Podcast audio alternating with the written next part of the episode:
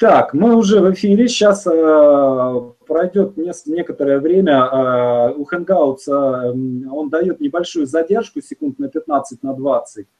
Э, и сигнал от нас до зрителей доходит с небольшим опозданием.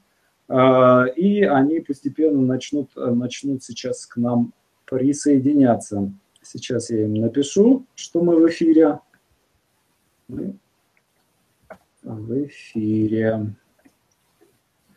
Э, итак, вот, начинает народ уже подключаться. Э, коллеги, приветствую, добрый вечер. Э, на нашем сценарном онлайн-телевидении у нас сегодня в гостях писатель, сценарист Алексей Викторович Иванов, автор романов «Сердце Пармы», «Золото бунта», географ «Глобус пропил», Э, и многих-многих других. Э, автор нон-фикшн книг, автор э, сценариев фильмов «Царь» Лунгина. И я так, ну, как-то, я, ну, сейчас мы поговорим подробнее о географии. Вот. И мы будем говорить и о, и о ремесле писателя, и о ремесле сценариста, коль скоро вы находитесь, как бы, как, как я понимаю, все время как-то вот на, на какой-то границе между писательским и сценарным э, ремеслом, э, и в этом, в этом плане являетесь э, ну, в некотором смысле уникальным человеком. Я вас приветствую на нашем канале. Здравствуйте. Э, Алексей Викторович, э, давайте мы сначала немножечко э, начнем, сначала начнем немножечко сначала, да, то есть источники любого творчества, они на самом деле все-таки я думаю, что в семье. То есть вот а, ваша, ваша семья, ваши родители, вы родились в Нижнем Новгороде в семье инженеров-судостроителей. А, насколько это была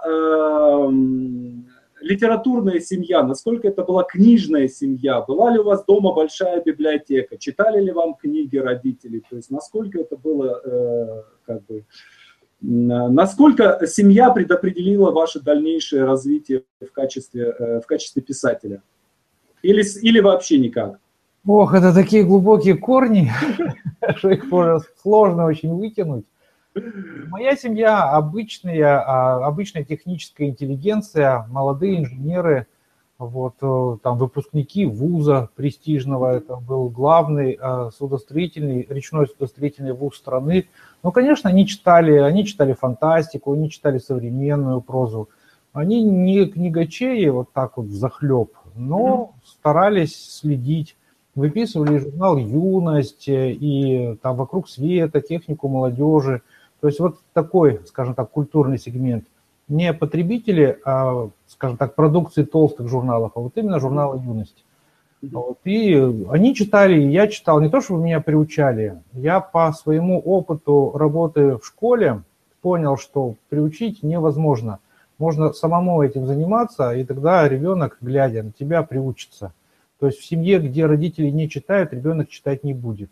Я не помню, что вы мне читали, но, видимо, родители читали сами для себя, поэтому я тоже стал читать.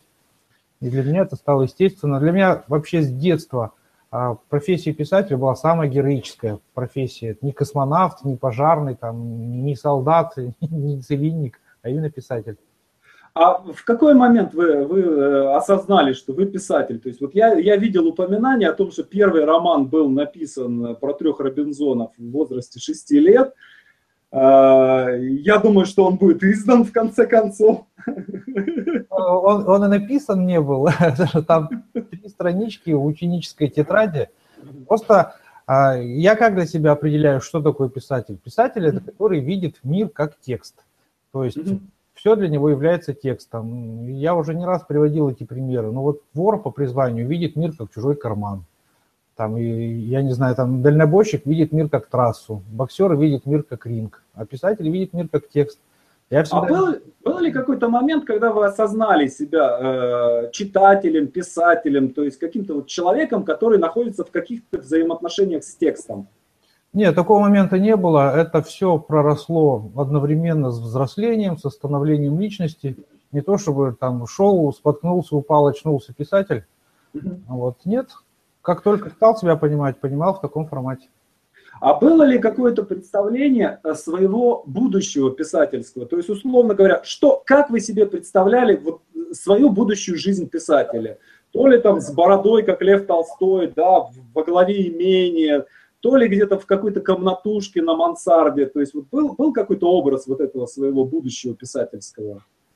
Ну, надо напомнить, что я родился в Советском Союзе, и отроком, скажем так, до юности жил в Советском Союзе, был внутри этой культуры и ничего в ней не видел, не знал, да и не желал видеть и знать. Вот, конечно, мне хотелось стать писателем в таком в советском формате. Я завидовал по-хорошему вот таким настоящим писателям. Это были такие плотные, крепкие дядьки с пузами. Они ходят в свитерах и брюках, а, съезжаются в какие-то дома творчества, живут там целый месяц. Днем пишут, вечером гуляют по сосновым рощам, общаясь друг с другом. Их возят на всякие интересные мероприятия, в интересные места, там то на Байконур, то на Байкало-Амурскую магистраль. Вот я тоже хотел, чтобы меня возили, все мне это показывали. Они встречаются с читателями, у них там раз в 3-4 года выходит книга, они, значит, общаются с редакторами. Вот мне хотелось жить такой жизнью. Вот, и даже когда я стал писателем, э, сработала инерция, я с дуру э, стал членом Союза писателей, то ли Союза писателей России, то ли Союза российских писателей. На кой черт мне это сдалось, не знаю. Но, корочки, корочки есть. Взносы надо платить. Гештальт сработал. Да, и, и ежегодно напоминают, что год прошел. И надо платить взносы. Ну и, конечно, такой образ жизни, это совсем не тот образ жизни, который ведет современный писатель, но, тем не менее, стереотип был такой, я к нему приблизился настолько, насколько это возможно в нынешних условиях. А какой-то вот образ, образ книги будущей у вас был? То есть представляли ли вы, допустим, там, приходя в книжные магазины, что вот здесь может быть моя книга, вот какая она будет, какая обложка? То есть вот было что-то такое? Не, это совершенно невозможно, потому что, во-первых, в детстве я любил фантастику, писал фантастику думал, что я буду писателем-фантастом а фантастика в Советском Союзе в книжных магазинах не продавалась. Это был страшенный дефицит только из-под прилавка. И свою книгу на полке я не видел, как не видел и книг других фантастов. Вот. А в 90-е, когда я уже формировался как личность, э, мне, мне было не до книжных магазинов, да я вообще не уверен, что они тогда были. То есть э, ощущение своей книги в магазине у меня никогда не было. Да, это и не важно. А что, что именно привлекало в фантастике? То есть что, приключения или что? То есть какой-то идеологический строй, то есть оптимизм, то есть ну, что, что нравилось, почему именно фантастика? Выход за предел, в первую очередь, выход за все пределы, и за пределы своего маленького городка, и за пределы там, а, своей биографии, своего жизненного опыта, за пределы планеты, за пределы закона физики. То есть, в общем, жажда свободы, жажда сказки, жажда романтики – все это воплощалось в фантастике. А вот дальше, допустим, вот э, понятно, да, 6 лет, 10 лет, это все так достаточно неосознанно. А когда тебе уже там 14 лет, 15, то уже как-то начинаешь понимать, что ты выбираешь э, стезю, собственно, как бы на, на всю жизнь, да. Вот в этот момент вы продолжали э, думать о том, что вы будете писателем? Я думал об этом всегда, как в том анекдоте про э, этого солдата новобранца, да, да, да, который всегда думает о бабах. Вот я всегда думал о том, что я буду писателем, я всегда писал. Все 10 лет в школе я все время что-то писал, писал, писал, писал, писал. Вот, и, разумеется, я хотел там, не знаю, поступить э, в институт, где учат на писателя, но узнал, что, оказывается, в литературный институт так не поступают. Ну и поступил туда, где мне казалось более-менее близко к писательству, на факультет журналистики. Это я попал пальцем в небо, то есть пролетел полностью мимо кассы. Но, тем не менее, а, основной мотив поступления на журфак было желание стать писателем. А, дальше я так, я так понимаю, что вы жили в Перми, и потом был переезд в э, Йобург. Да. А вот можно два слова о том, чем отличаются эти два города? То есть я знаю, что это ну, вообще как бы разные вселенные, да, э, но для, для многих людей из Москвы, да, Йобург, Пермь, да, еще что-то, то есть Владивосток, да, это где-то Вологда, это все где-то там один, один какой-то такой большой провинциальный город, который э, находится где-то за МКАДом. Вот можно два слова о том, чем отличаются эти два города? Эти города очень сильно отличаются. В конце 80-х, когда я переехал, они были примерно одинаковые по размеру и по внешнему виду. Вот mm-hmm. уже тогда сильно отличались ментально. Пермь – это город такой патерналистский. Здесь нужно, чтобы у тебя был хороший начальник, хороший хозяин, который решает за тебя, как тебе жить. А ты живешь чинно, мирно, благородно, думаешь о возвышенных вещах, там трудишься и так далее. В общем, живешь по принципу, вот приедет барин, барин нас рассудит. Но это был очень добродушный, миролюбивый город. А, город, э, представляющий себя, скажем так, эталон российской провинции. Вот такая столица провинции. А Екатеринбург, тогда Свердловск, он был совсем иной. Он был жесткий, он был динамичный, он был агрессивный. Но в этом городе ты всегда за себя решал сам. У тебя никакого хозяина не было. И э, когда э, я переехал из Перми в Екатеринбург, в Свердловск, я понял, что по натуре, по своей как личность, мне более приемлем Свердловск. Там я чувствую себя дома. Иметь какого-то хозяина, который за меня решает, мне неприемлемо, я сам хочу решать. И поэтому, в общем, как личность я устаканился это именно в Свердловске, в Екатеринбурге. А к рок-музыке какое-то отношение вы имели в то время? Может быть, хотя бы как слушатель? Только как слушатель, как потребитель. Я переехал туда в 87 году. Это как раз был самый пик этой рок-революции. По всей стране гремел Наутилус. Поднималась звезда Агаты Кристи. Я еще был на самом первом концерте а, в а, Уральском политехническом институте, когда они только-только вот первый концерт в своей карьере дали. Вот я его видел.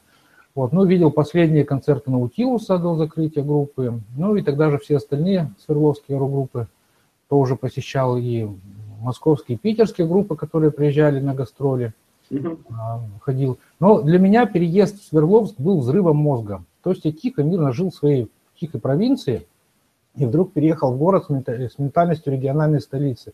И для меня мир полностью раскрылся. Я узнал, что там что такое там Советский Союз, какая-то, в принципе, чудовищная страна. Узнал там про э, сталинские репрессии, посмотрел впервые в жизни фильм ужасов, я чуть не помер со страху, до такой степени девственной душой был. Вот, узнал там, что такое эротика, что такое взаимоотношения с девушками. Я узнал о том, что существует огромный пласт мировой культуры, которая до меня абсолютно не доходила. Я не представлял о том, что такие вещи придуманы. Тогда, например, я прочитал скажем, там, «Сто лет одиночества» Маркиса. Я поразился, как можно писать такие романы. То есть для меня мир полностью раскрылся, когда я приехал в Свердловск. Вот вы знаете, я, э, с позволения коротким мемуаром поделюсь по поводу Перми и по поводу Екатеринбурга. Э, я приезжал по театральным делам, у меня там ставили пьесу в театр-театре, и вот эта вот улица центральная, да, которая идет от театра театра к, областной администрации. Вот. И как-то вечером после там какой-то репетиции я шел по... Э, а это был типа там пятничный вечер. Вот, по этой улице. И я увидел, что там вот буквально через каждые два метра стоит какой-то там юноша, девушка э, с бутылкой пива, с сигаретой, да, то есть это такое вот э, огромное какое-то светское место, где стоят люди, там стоят и выпивают. Вот, э, молодые ребята. Вот. И у меня ну, было ощущение такое, да, что как-то все нормально, что я дойду живой до гостиницы. То есть не было, не было ощущения, как бы, ощущения какой-то агрессии. То есть было ощущение, что все очень по-домашнему, все хорошо, как бы, ну, и незнакомый явно московский э, паренек, да, он не, не вызывает никаких каких-то отрицательных чувств. При этом э, в Йобурге там обратная ситуация, то есть когда идешь по пустынной улице и, и, э, и появляется ощущение, что вот прямо сейчас здесь, в этой, по, по этой пустой улице, да, ты имеешь э, возможность в любую секунду очень крепко огрести. То есть ощущение очень, не то чтобы даже агрессивного, да, ощущение агрессии, да, а ощущение какой-то очень мощной динамики. То есть вот агрести, да, это способ познакомиться, способ войти, войти в, некий, в некий контакт. А, есть ли такое, или это вот с, какие-то вот просто там тараканы мои? Было ли, было, было ли ощущение у вас такое от, э, от э, Екатеринбурга? Ощущение движухи и агрессии?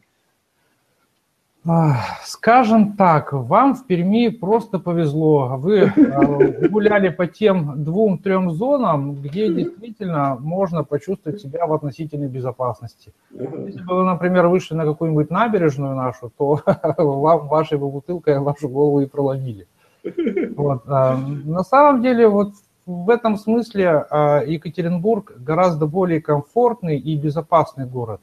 Несмотря на то, что люди там выражаются более ярче, динамичнее, энергичнее, тем не менее, это город более воспитанный и более толерантный, нежели Пермь. В Екатеринбурге лично я чувствую себя, а, ну, как вот в нормальном европейском городе. Вот такие же ощущения я испытывал а, из провинциальных городов в Новосибирске, в Самаре и в Тюмени. А Перми – это вот та самая тихая провинция, где вроде бы никто на тебя не наезжает, но ощущения безопасности нет и в помине. Просто, наверное, это надо уметь считывать, потому что когда ты с самого детства живешь в провинции, ты уже невербально понимаешь вот эту агрессию, которая содержится. Вот, может быть, э, вы не жили с детства в провинции? Я, я до 27 лет жил в Вологде.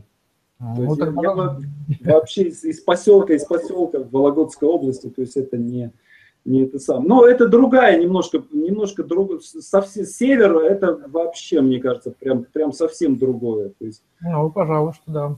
Э, там как-то там как-то тише и проще все и, и как-то вот медленнее. А вот а был ли у вас момент? Я я понимаю, что вас уже достали вопросами про провинцию, да, но это ну это просто ну, невозможно как бы их избежать. А, был ли у вас момент, когда э, вы осознали, что э, что вы живете в провинции, что есть где-то другая жизнь?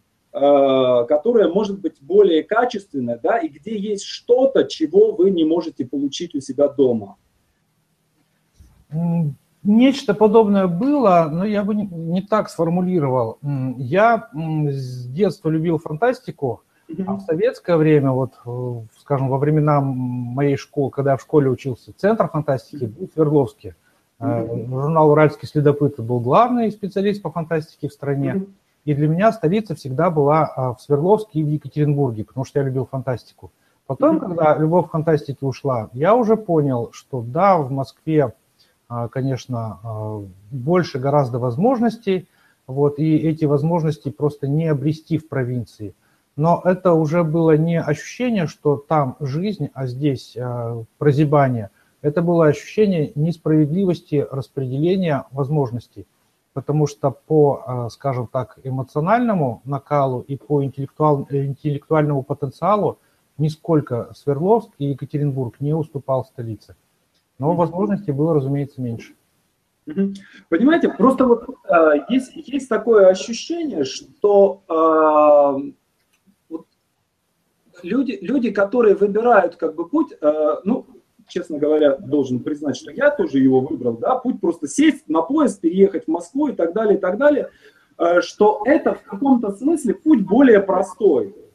Согласен. То есть, вот ты, ты приехал в Москву, и все, и ты уже как бы, да, вот галочку поставил как-то, а, оставаться, э, как Каледа, например, да, оставаться в Екатеринбурге, там, даже в Питере оставаться, да, то есть оставаться где-то, э, то есть вот ощущение, да, что мы все уехали в тыл, да, а есть люди, которые остались на передовой, то есть а, которые, э, скажем так, являются более уязвимыми, более открытыми для, для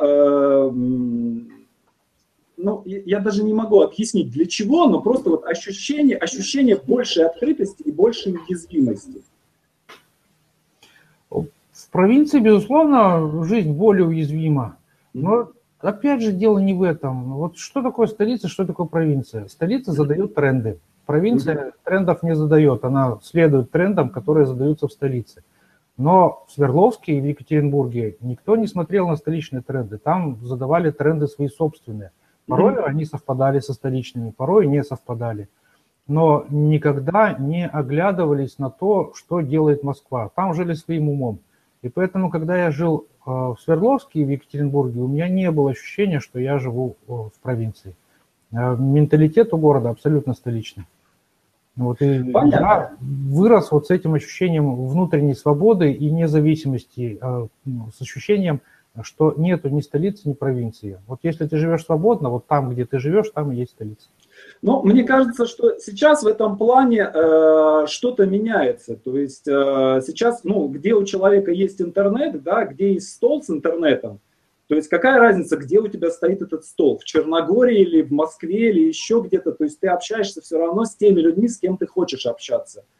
То есть и это произошло вот буквально у нас на глазах. То есть еще 10 лет назад такого проникновения интернета не было, как сейчас. А вот, а сейчас там вот мои родители, которые живут в деревне, да, они фоточки какие-то там ВКонтакте постят там и так далее. То есть вот, ну, все, мир стал какой-то вот более, более в этом плане прозрачным. И э, на самом деле, вот э, я сейчас, сейчас попробую как-то как немножко, немножко все-таки к вашим книгам перейти. Да? Вот э, последняя книга, которая меня, честно говоря, ну, просто, э, просто поразила. Я не, вот до, до того, как мы договорились об интервью, я не читал ваших книг нонфикшн. Вот. И тут я сел и прочитал горнозаводскую цивилизацию э, со всеми этими картинками и так далее. То есть, ну, очень, очень классно. Вот. И вот у меня такое ощущение, что вы на самом деле, э, вы всегда стараетесь писать, не знаю, случайно ли просто так получается, да, о человеке э, на, на границе, человеке во время слома, э, как и географ Глобус пропил, да, то есть была одна страна, была, началась другая страна совершенно, и человек вот на этом сломе, да, и ну, я не буду как бы по, по всем книгам проходить, но вот по э, горнозаводской цивилизации.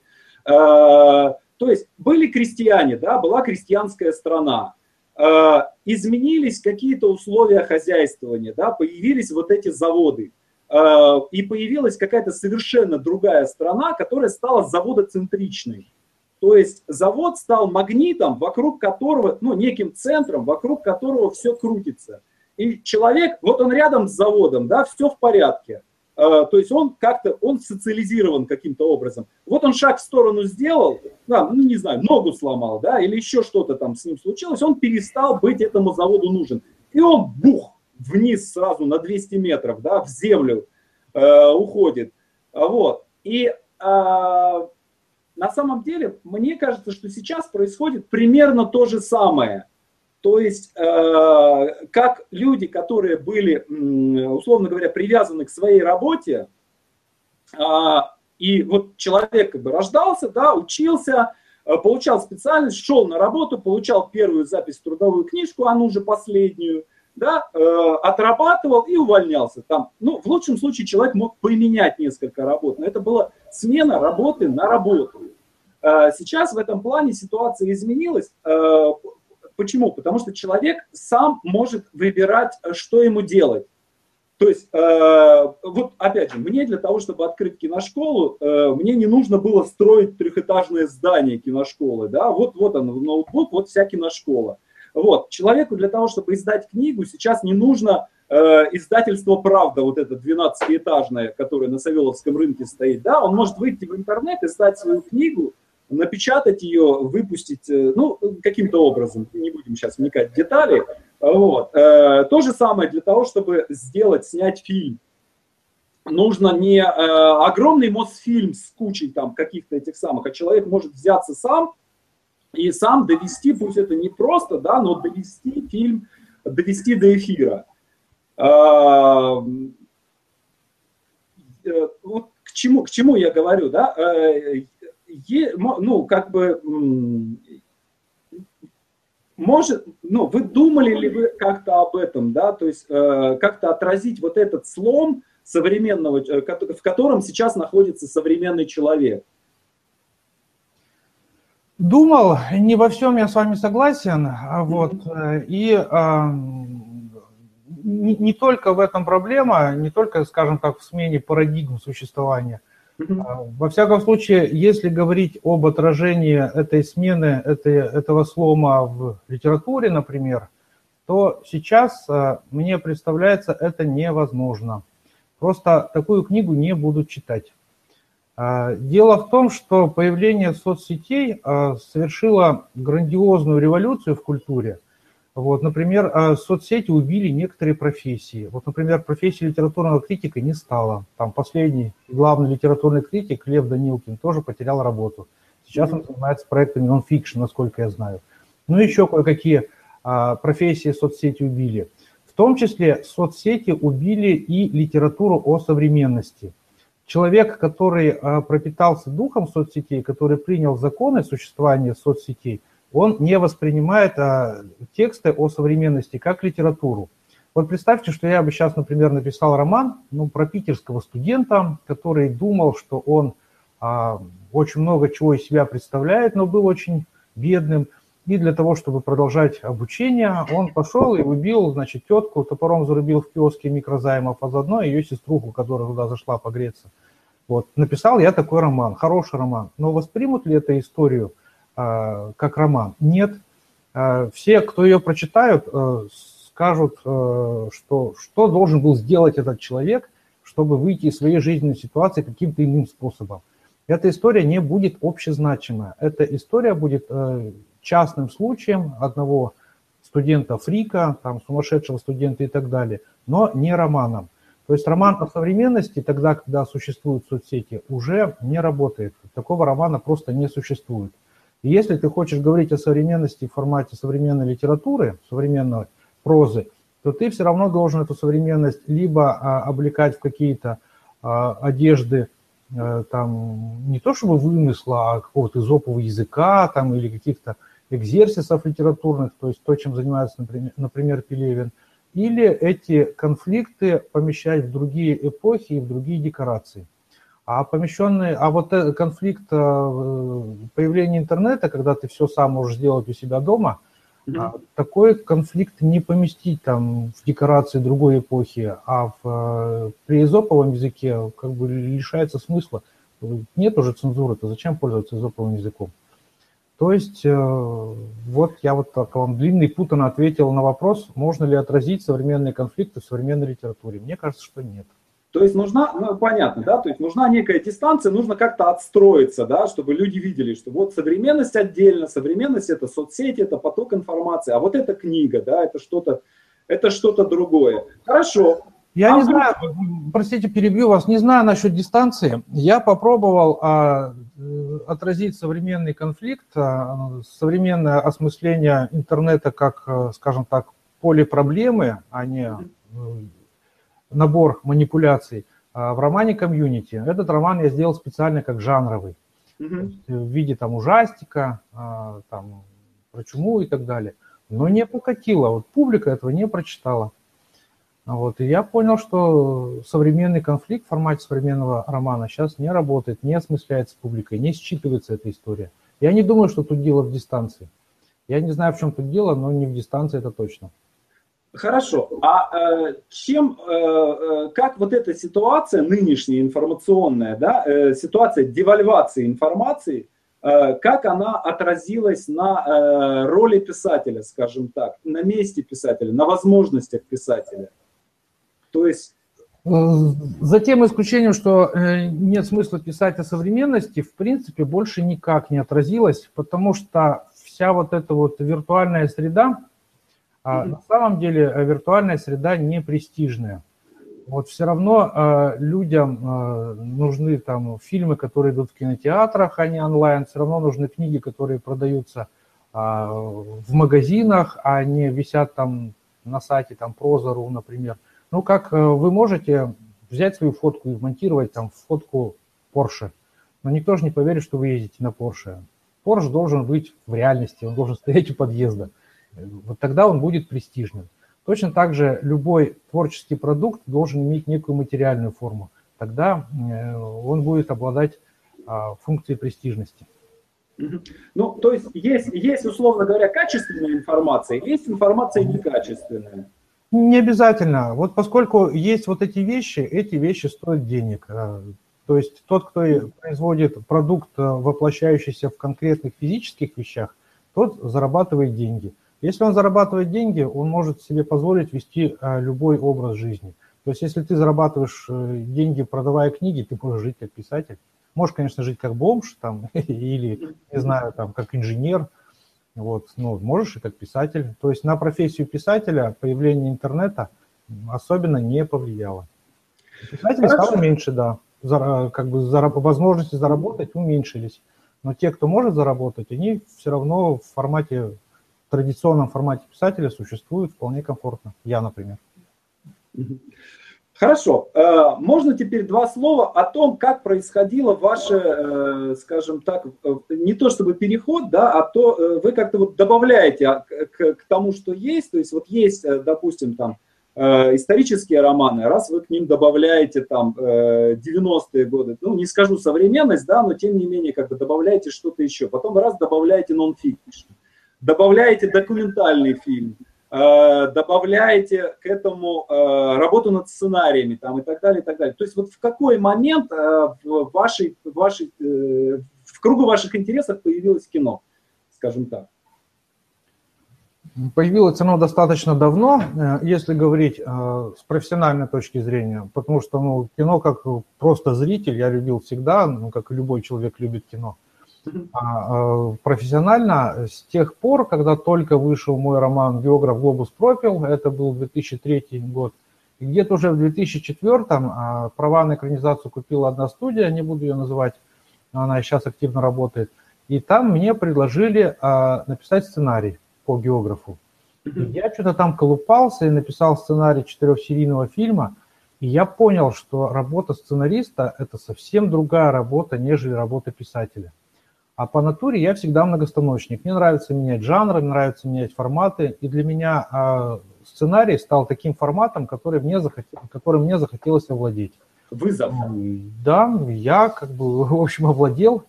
Я написал несколько сценариев, которые были куплены, за них мне заплатили очень хорошие деньги, но в производство они не пошли, потому что там бесконечные кризисы, там 2008 год и дальше пошло-поехало – но, тем не менее, профессионалы мои сценарии купили, и, может быть, когда-нибудь э, и эти фильмы появятся. А я писал не только э, фильмы, э, но и даже сценарий для полнометражного мультфильма я написал.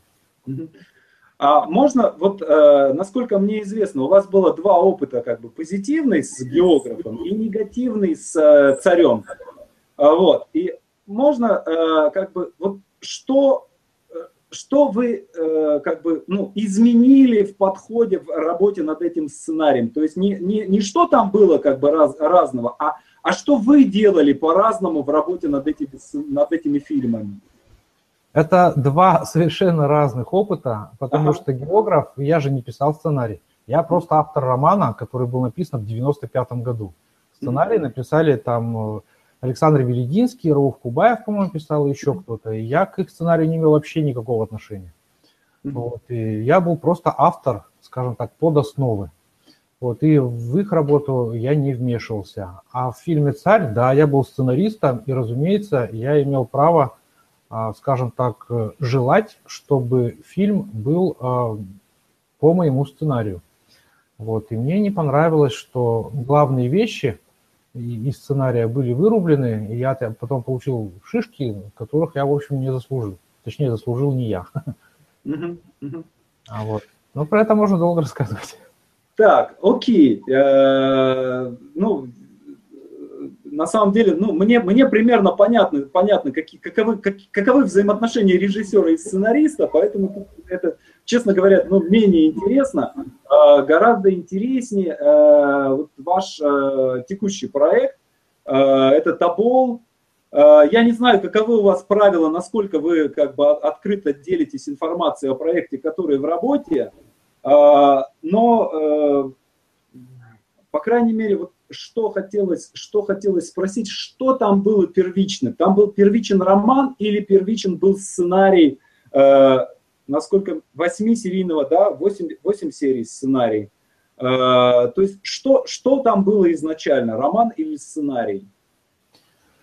Вообще изначально там был канал HBO, как это ни странно. Поэтому и спрашиваю. А просто меня страшно заинтересовал формат драматического сериала. А HBO производит самые интересные драматические сериалы, и мне очень хотелось поработать в этом формате. Разумеется, роман ты можешь писать для себя, но сценарий ты для себя писать не будешь. И как только мне последовало предложение а, о фильме, я сразу предложил делать этот фильм именно в формате сериала, и именно чтобы сериал был драм-сериалом а-ля HBO. То есть первично все-таки желание поработать в новом формате. Потом, когда я написал сценарий, я подумал, а что, что труду-то пропадать? Будет фильм или не будет, неизвестно. Даже если он будет, он будет еще не скоро. Вот. И чтобы два раза не вставать, я решил и роман тоже написать по собственному сценарию, благо, что все придумано. То есть это на самом деле э, практически это первый случай, когда э, автор делает, э, как бы делает и, и, и сценарий, делает роман, потому что буквально года 3-4 назад проходила информация о том, что Франзен заключил договор с каналом HBO как раз таки на то, чтобы, что он следующий свой роман напишет сразу то есть не, не, ну, сразу же напишет э, для, для канала, то есть сразу же будет делаться сериал там, и так далее, и так далее. Но в итоге как-то они ни о чем не договорились, и в итоге он выпустил роман, э, собственно, э, собственно, романом. Так что в этом плане, в этом плане я думаю, что вы являетесь первооткрывателем. Не, не, тот же Мартин, он же еще не написал свою эту самую песню «Льда и пламени». Многие сюжетные линии уже воплощаются в шестом сезоне «Игры престолов», а Мартин еще только пишет. Ну, там, там, ну ладно, там... Э, он, кстати, э, телевизионщик же по, по начальной своей профессии, то есть он, он собственно, автор, сценарист сериалов, и он их написал там, ну, какой-то... И, и такой не очень он удачный был э, сценарист. Вот, ну ладно, не, не важно. Окей, можно два слова, о, ну, о чем эта история, вот Табол, о чем сериал, о чем, о чем роман, то есть что это за история? Тут на самом деле э, все э, разделяется на, два больших вопроса. Один вопрос, о чем этот сериал. Другой mm-hmm. вопрос, э, как он делается, то есть в чем, в чем интерес этого формата, в чем особенность этого формата, его эксклюзив и актуальность в нынешнее время. Вот о чем этот сериал, то есть о чем сюжет, это а Петровские времена в истории Сибири, когда а, только были учреждены губернии, приехал новый губернатор, князь Гагарин. Вот, князь Гагарин там оказался очень деятельным человеком, он очень много сделал для Сибири. Вот, в то же время он был страшным ворюгой, в конце концов закончил жизнь на виселице, Петр его казнил.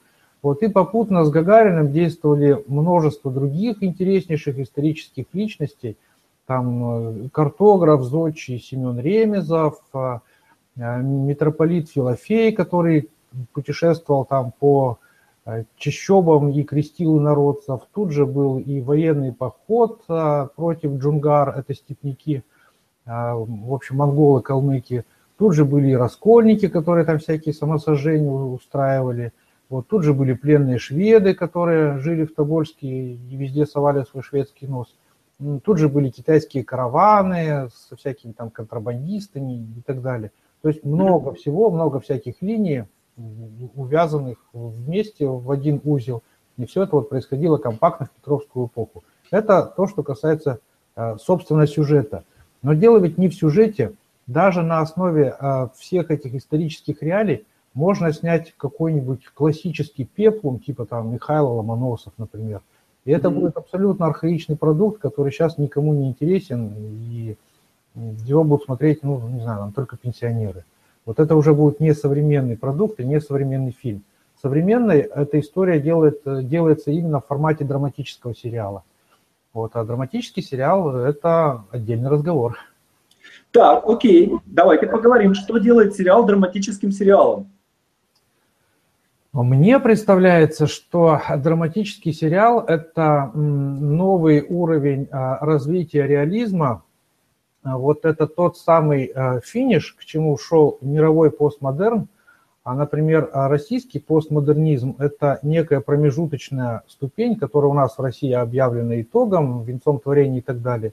Но на самом деле это только еще недоваренная каша. Mm-hmm. Вот, а в доваренном виде это уже драматический сериал. Мне вообще представляется, а, что а, нынешняя культура становится еще и иконографичной. То есть раньше она была а, литературоцентричной. То есть литература была вербальной основой любого искусства. А сейчас мы уже общаемся не только словами, но и картинками. То есть, например, приходит тебе смс где ты, и ты не отвечаешь, а просто фоткаешь на телефон и присылаешь фотку, общаешься с картинкой, или там общаешься там с майриками, например. То есть а, мы, как культура, уже становим, э, получаем второй центр, а, это уже иконка, картина. То есть мы э, иконоцентричная культура становимся так же, как и литературоцентричная. Вот. А поскольку мы становимся иконоцентричной, кино действительно становится главным из искусств. Не в смысле в пропагандистском, э, в каком имел в виду Ленин, когда говорил, что кино – это главнейшее из искусств, а именно в смысле осмысления действительности. Вот. И поскольку кино становится а, вторым главным искусством, а, кино оказывает а, влияние на литературу, так же, как литература в свое время оказывала влияние на театр, на кино. И а, формат нового современного романа, он приходит из кино, точнее, э, из драматического сериала. То есть некий современный, а, современный роман – это некий аналог драматического сериала. Не то, что это а, драматический сериал, описанный словами – а произведение, а, литературное произведение, которое создается по таким же законам, по которым создается и драматический сериал. Вот тогда это будет действительно роман нового формата, мейнстрим, э, мейнстримовский роман, разумеется. Mm-hmm. Вот. Это такая длинная, а, длинный период на тему литературы и кино. Теперь уже на тему драматического сериала. В чем суть а, структуры драматического сериала? Чем этот сериал отличается вот от простого сериала? Чем, например, а Игра престолов отличается, скажем, там, от Тюдоров там, или там, чем а, во все тяжкие отличается от ликвидации. Вот. А, мне представляется, что драматический сериал гораздо сложнее по структуре. Драматический сериал – это всегда сочетание нескольких парадигм. Причем одна из этих парадигм должна быть иноприродной. То есть э, объяснить можно только уже на конкретном примере. Ну, возьмем а, «Игру престолов» как самый яркий пример, самый характерный mm-hmm. пример. Вот из чего сложная «Игра престолов»? Говорят там фэнтези, фэнтези. Фэнтези – это а, «Властелин колец». Причем это в чистом виде фэнтези, такой э, незамутненный жанр, эталон и так далее. Игра престолов – это не только фэнтези. Игра престолов сложена из двух, из двух парадигм. Первая парадигма, парадигма – это, разумеется, фэнтези, а вторая парадигма – это уже исторический натурализм, а, без которого, без которого ну, фэнтези бы нисколь, ничуть не прозвучало бы. И из этих двух вещей сложена «Игра престолов». Но поскольку это кино, там есть и третья парадигма, уже иноприродная. А третья парадигма – это, можно так сказать, путеводитель. То есть этот фильм снимался на лучшей в мире натуре. То есть и в шотландских замках, там дворец Диоклетиана в Сплите, Мальта, Дубровник, там Марокко и, и так далее. То есть э, создатели этого сериала прокатили нас по самым интересным, ярким, зрелищным местам нашей планеты. Mm-hmm. Вот путеводитель уже не имеет отношения к жанрам э, кино. А это уже э, несколько иноприродный жанр. И вот из этих трех вещей э, получая, э, сложных вместе рождается феномен драматического сериала. И роман, соответственно, надо писать так, чтобы были сложены несколько э, вещей, одна из которых иноприродная, и тогда получится роман нового формата. Ну, э, смотрите, на самом деле здесь, мне кажется, еще немаловажная штука, то, что появ... почему появилась возможность сделать такие вещи.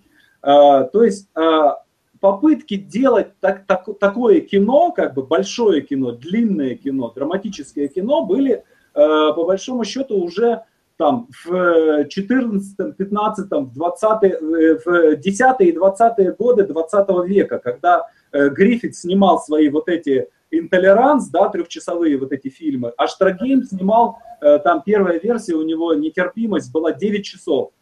То есть он, это, это по сути он снимал сериал, да, то есть и э, тогда просто не было способа посмотреть 9-часовой фильм, прийти в кинотеатр, да, э, у людей не было как бы, ну, э, не было умения смотреть, смотреть кино таким образом. Вот. Потом дальше появилось э, кино, как бы ушло э, домой, в домашние кинотеатры, Потом произошло сегментирование аудитории за счет кабельных каналов, то есть появилась возможность выделять премиум аудиторию, которая, грубо говоря, не убегает от экранов, если там матерятся или занимаются сексом.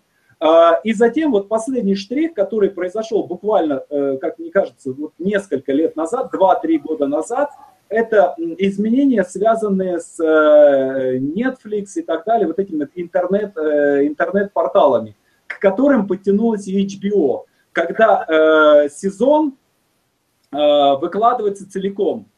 То есть ты не сидишь и не ждешь серию, там смотришь раз в неделю, да, и, соответственно, да, человек, который рассказывает историю, автор – он обязан привлечь, то есть э, вот человек вошел в кино, ему надо рассказать, напомнить, что было до, ему нужно удержать его внимание на этот час и э, дать ему крючок, чтобы он через неделю опять пришел.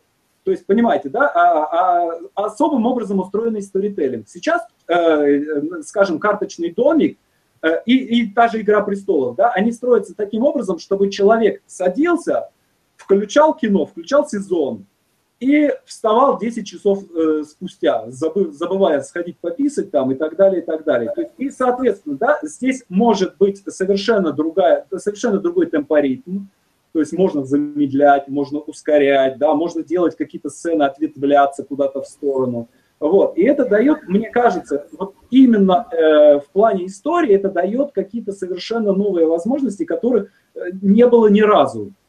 То есть за все время э, существования старителлинга со времен Гомера не было, э, у авторов не было ни разу.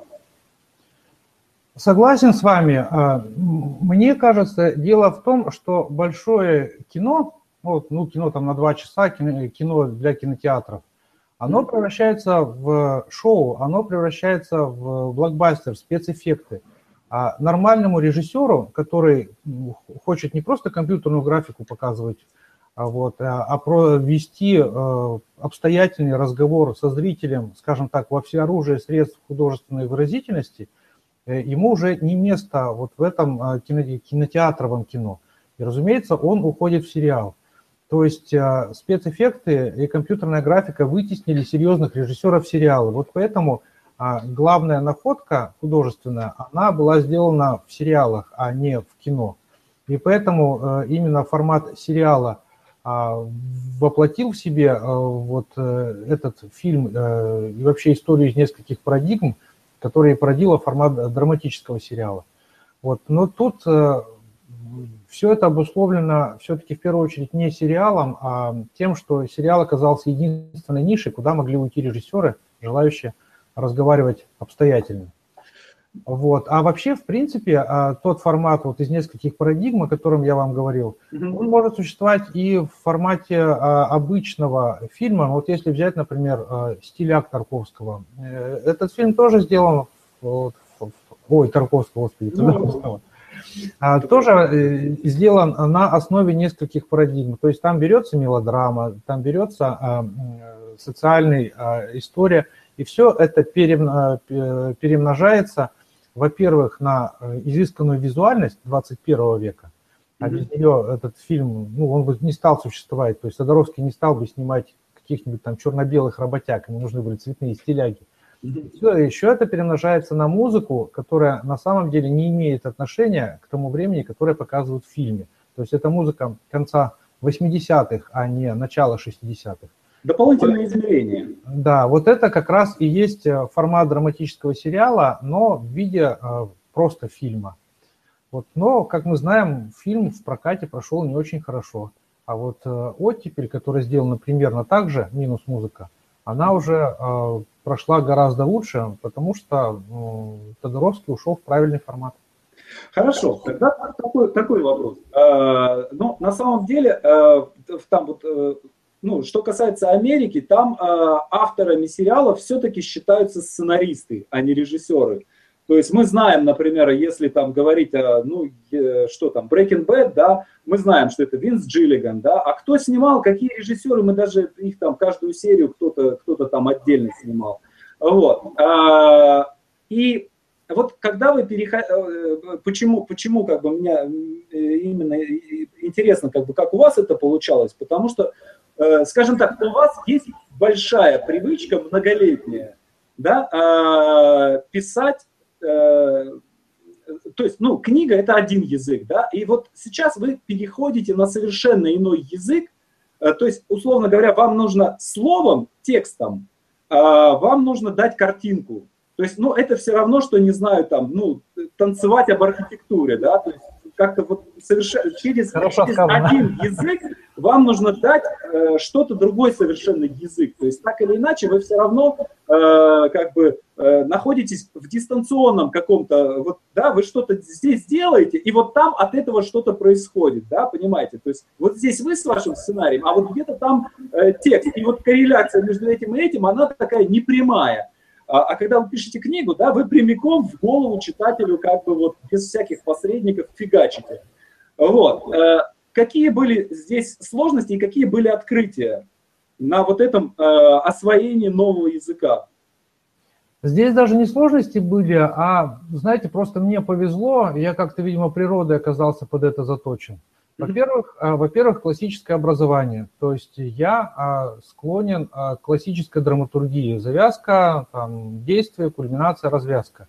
Вот. Э, сейчас э, современная литература все это дело отбросила, а я вот без этого не могу. Мне надо, чтобы драматургия была э, по образцам, а образцовая драматургия, образцовое действие – это всегда интересно на экране, а не только в книге. Во-вторых, я же по образованию искусствовед. Вот, э, я поступил на журналистику, потом ее бросил, когда понял, что это не мое, и решил получать образование, которое больше бы означало широкую эрудицию, нежели узкую специализацию, и поступил на искусствоведение.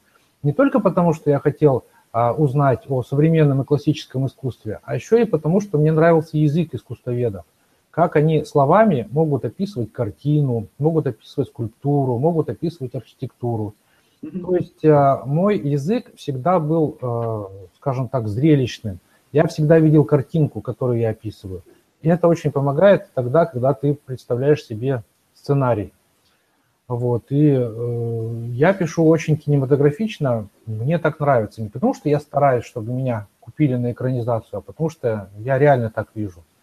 Вот. Э, это во-вторых. Еще какой-то в-третьих было, но что-то я как-то уже запамятовал. Можно я еще вот буквально, буквально последний вопрос перед тем, как мы э, ответим на, на вопросы читателей, на наших читателей и слушателей. Коллеги, если у кого есть вопросы, задавайте в комментариях. Сейчас я, сейчас я к вам перейду и прочитаю ваши вопросы. У меня есть, э, я посмотрел, про, прочитал ваше интервью на вашем сайте, прочитал, значит, э, там биографию вашу, прочитал книги, естественно, читал. Вот. И у меня есть ощущение, что у вас есть некая четкая стратегия, которой вы руководствуетесь э, все, все, все, все свое время, да, что, е, что вы вот всю свою как бы карьеру, да, вы ее выстроили заранее, спланировали. Вот. Есть ли у вас представление э, о том, к чему вы хотите прийти? То есть, что это? Сериал на канале HBO, Нобелевская премия, место э, председателя э, Союза писателей-кинематографистов, что там еще, живот, машина, или что там, что там было у советских этих писателей, там, свитер, да, то есть вот есть, есть какое-то представление к тому, что вы хотите прийти и э, к чему вы хотите прийти. И вот вы к этому, если придете, вы скажете, да, вот это ровно то, что, то, что я хотел, то, что я планировал. Есть что-то такое или...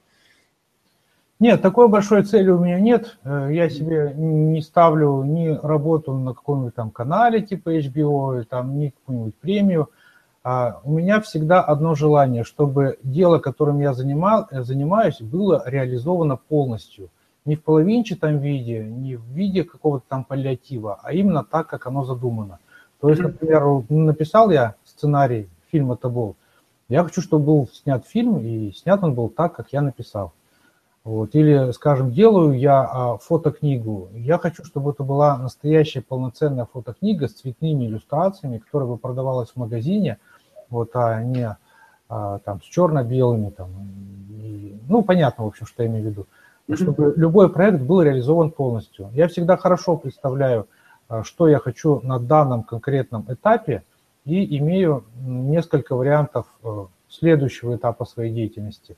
Но на третий этап я уже не заглядываю.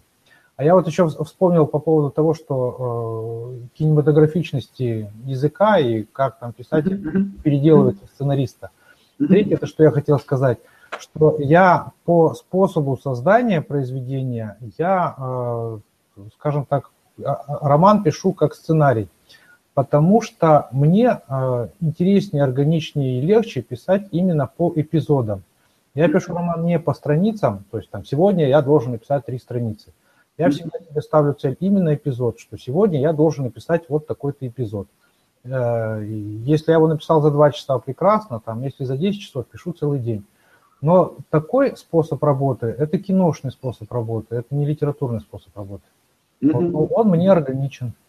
Вот. Понятно. Э, вы не против? Я, честно говоря, как-то я забыл о времени, как обычно. Э, можно я вас лишние минут 10 задержу, э, и мы ответим на, ответим на вопросы наших, наших читателей в эфире. Так, Питер Кучумов. Уважаемый Алексей, насколько мне известно, ну, я пропущу, да, автор сценария «Тобол», Э, какими в вашем видении будут э, главные герои Семен Ульянович Ремезов и князь Матвей Петрович Гагарин. И сам Петр, безусловно. Э, тот факт, что в то время, когда в России стали выходить первые газеты, а Ремезов пишет летопись, говорит о многом. Летопись это лет 200 писать перестали. Печатный станок работает. У Ремезова нет ни одного самостоятельного архитектурного проекта. Все заимствованы из разных эпох. Его картами пользоваться невозможно было ни тогда, ни сейчас. Числился он всего лишь иконником в переписи Тобольска за 1710 год, то есть иконописцем. Иконы его тоже неизвестны. Так, что, так за что его фигура стала знаковой в истории Сибири? Ваш взгляд? Ну, я знаю автора этого вопроса, это замечательный сибирский писатель а, Вячеслав Сафронов. Я да. читал, у меня даже дома есть его роман «Кучум», двухтом, двухтомник. Я читал его замечательную а, монографию, можно сказать, про воеводское управление в Сибири. Но понимаете, вот этот вопрос узкоспециальный. Это вот для тех, кто погружен в историю Сибири. Давайте я на него отвечу там у себя на сайте или еще где-нибудь. Хорошо, хорошо. История не очень интересна. Хорошо. Э, так, пожалуйста, расскажите, как организован ваш день и какой день вы считали бы идеальным для себя? Ну, я уже примерно рассказал, что я встаю утром, сажусь за стол работать, и у меня план написать эпизод. Так, у вас есть э, теория уральской матрицы. Существуют ли другие и в чем их отличие друг от друга? Другие теории чего? Не Вау. знаю. За что, за что купил, зато продаю. А это тоже пусть э, уважаемый читатель обращается ко мне на сайт. Да, коллеги, значит, я еще в, в, э, в скобках как бы замечу, что у Алексея на сайте, я кину вам позже ссылку на, на его сайт – он в режиме реального времени отвечает на, ну, практически ежедневно отвечает на вопросы читателей. И а, что меня поразило, достаточно подробно, то есть я ни у кого из, наверное, там ныне живущих писателей такого не встречал, подробно, откровенно и очень интересно. И в этой связи, э, ну, мы уже предварительно тут немножко э, говорили об этом, э, я просто, мне хотелось бы еще как-то на камеру это сказать, два слова о том, что, что к чему это все, к чему это все идет. Это, это все обсуждение ремесленных вопросов на сайте.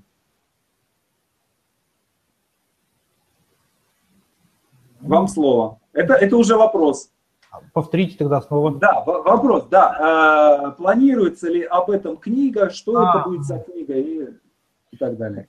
Ну, книга, конечно, не планируется, хотя мне бы хотелось, чтобы такая книга была. Может быть, когда-нибудь я соберусь и ответы оформлю в виде каких-то материалов, может быть, опубликую просто в виде вопросов и ответов. Мысль такая есть, но конкретно в планах еще нету.